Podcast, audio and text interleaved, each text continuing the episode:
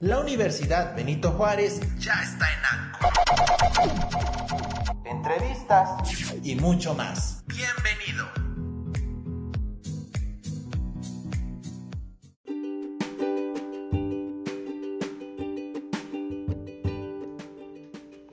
Hola, ¿qué tal? Muy buen día. Pues bien, ahora estamos en esta tercera semana de la segunda unidad. Nuestro tema es motivación y la teoría psicoanalítica. Es importante recordar que esta cuestión de la motivación fue el intento de muchos autores y muchas teorías por descubrir por qué las personas actuaban como lo hacían. Y esto no fue nuevo, no fue desde el siglo XIX ni desde el siglo XX. Desde hace varios años, los teóricos, los investigadores trataban de encontrar por qué las personas actuaban como lo hacían. El primer concepto que se estuvo revisando fue el tema de la voluntad. Pero encontraron en ese momento los filósofos, porque estamos hablando pues de la época de, pues, siglo XIX, principios del siglo XIX, pues se dieron cuenta que pues, la voluntad era muy, muy difícil de explicar, ¿no? Este, era, digamos que misteriosa porque no había ni leyes ni una naturaleza tan clara con respecto a la voluntad. Digamos que estaban como en un callejón sin salida y eh, no tenían, no podían solamente, no pudieron darle una respuesta a la motivación, ahora también tuvieron la bronca de tener que entender lo que significaba la voluntad. Después de eh, Charles Darwin, del determinismo biológico, se empieza a hablar acerca del instinto. Después de todo, pues el instinto es algo que regula la conducta de todos los animales y por eso hace que pues eh, las truchas viajen hacia una dirección, hacia un mismo sentido, que las aves pues, puedan construir su nido, que las gatas poquito antes de dar a luz buscan un lugar que sea muy privado, muy oscuro y que no esté a la vista de todos, como que se esconden. Todo eso pues empezaban a entender que era el instinto lo que hacía que actuáramos como actuábamos. En psicología, el instinto, por lo menos en un inicio, por lo menos empezando con William James en 1890, pues empieza a ser la forma en cómo se explica por qué las personas hacen lo que hacen, ¿no? ¿Por qué se espantan cuando ven un ratón, se espantan cuando ven una serpiente o eh, empiezan a, a amar o a querer a sus hijos, aunque anteriormente decían que no lo iban a hacer. Las respuestas eran el instinto de conservación, el instinto materno, pero el problema, aquí es donde comienzan los problemas, es que comienzan pues como a salirse de control. Hay un autor de 1924 que dice que eran cerca de 6.000 instintos los que estaban regulando la conducta humana. Así que, este, bueno, pues así viene como, como, como el párrafo de Holt en 1931. Si sale con sus amigos, es el instinto de rebaño que lo activa. Si camina solito, es el instinto antisocial. Si juguetea con los pulgares, es el instinto de jugueteo con los pulgares. Si no juguetea con ellos, es el instinto de carencia de jugueteo con los pulgares.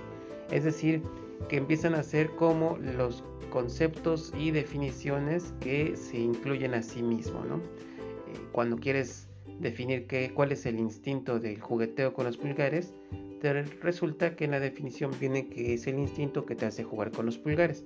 Así que ya no hay una respuesta lógica ante esto.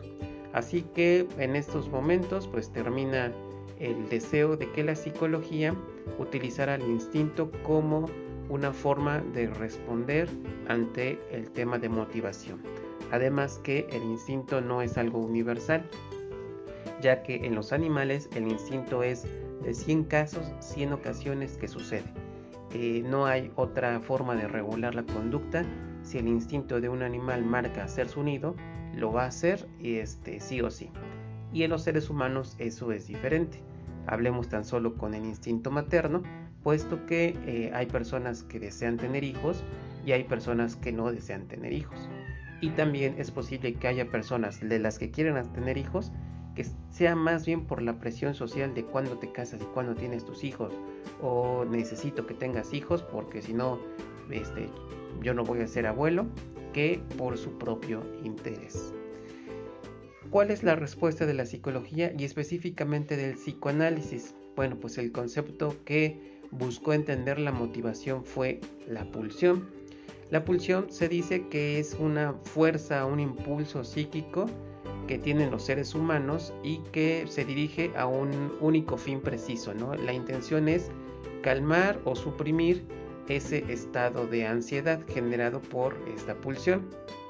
Uno de los principales autores pues fue Freud, ya que él, pues siendo tenía el antecedente, la capacitación de ser fisiólogo, pues pensaba que el propósito de toda la conducta era estar al servicio de la satisfacción de las necesidades.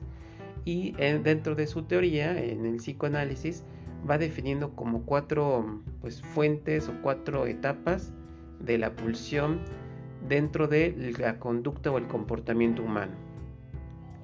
Estas etapas, pues estos componentes son fuente, ímpetu, fin y objeto.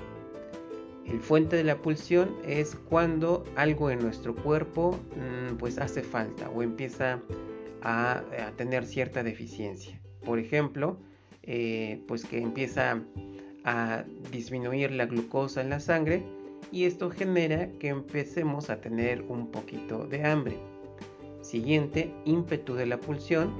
Esta deficiencia empieza a aumentar, empieza a crecer y aunque al principio no nos dábamos cuenta, llega un momento en que ya nos damos cuenta, cae en la conciencia de que empieza de que empieza a haber esa incomodidad, de que tengo hambre o de que me duele la cabeza o de que estoy cansado o de que tengo sueño, etc y esta incomodidad empieza a eh, generar una ansiedad.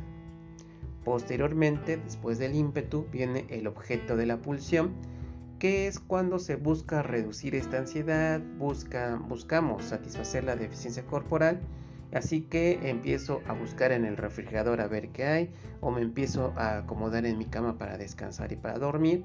El chiste es que haga algo para satisfacer la necesidad para concluir con el último componente que es el de fin de la pulsión, que es cuando ese alimento o esa siesta que me eché consiguió satisfacer mi deficiencia corporal, entonces este, pues se acalla la ansiedad, por lo menos hasta que me vuelva a dar sueño o me vuelva a dar hambre, y esta pulsión pues vamos a decir que se calma, no deja de presentarse tan fuerte.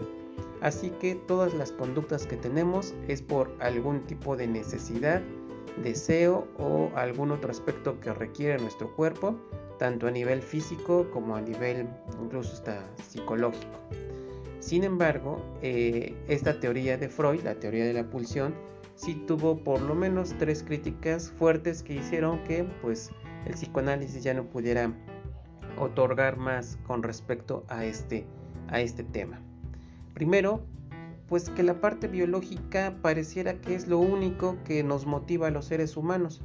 Así que si tengo hambre voy y como y ya, y este, no importa dónde esté, no importa que esté a, mitad de, este, de la grabación de un podcast, yo voy a levantarme y voy a comer porque ya me dio hambre. Volvemos en unos minutos. no, es cierto. Este, pues claro que no. Eh, así como un animal tal vez no podría soportarlo, un ser humano sí tiene ese chance de modificarlo, porque existen factores con el aprendizaje, con la experiencia que nos hacen detenernos eh, y esperar. Eso es algo que podemos hacer. Segunda crítica, pues es que hubo una dependencia excesiva de datos, pero que se tomaron de, de estudios de caso de personas que estaban recibiendo un tipo de tratamiento es decir, que no hubo una gran muestra representativa, varias personas que pudiéramos decir que estas conclusiones eran generalizables, ya no digamos a la humanidad, por lo menos a la población de Estados Unidos de, de esos entonces. Y por lo tanto, estas ideas, estos constructos que se fueron dando, realmente no eran científicamente comprobables, ya que pues es bien difícil poder Imagínense, ¿no? ¿Cómo podemos hacer para detectar si una persona tiene o no tiene la pulsión de ser agresiva o la pulsión de, tener una vida descontrolada sexualmente hablando? Así que, pues, se requiere que exista más sustento de lo que hasta ese momento Freud había mencionado. Listo, pues esta es la aportación del psicoanálisis con respecto al tema de motivación y cómo Freud intentó pues explicar las razones por las que hacemos las cosas por el tema de la pulsión.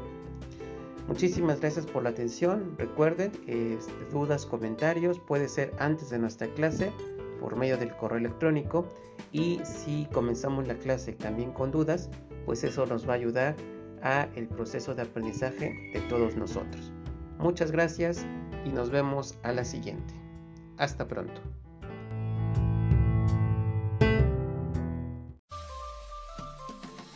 Esta fue una emisión más de nuestro podcast en Anchor. Universidad Benito Juárez presenta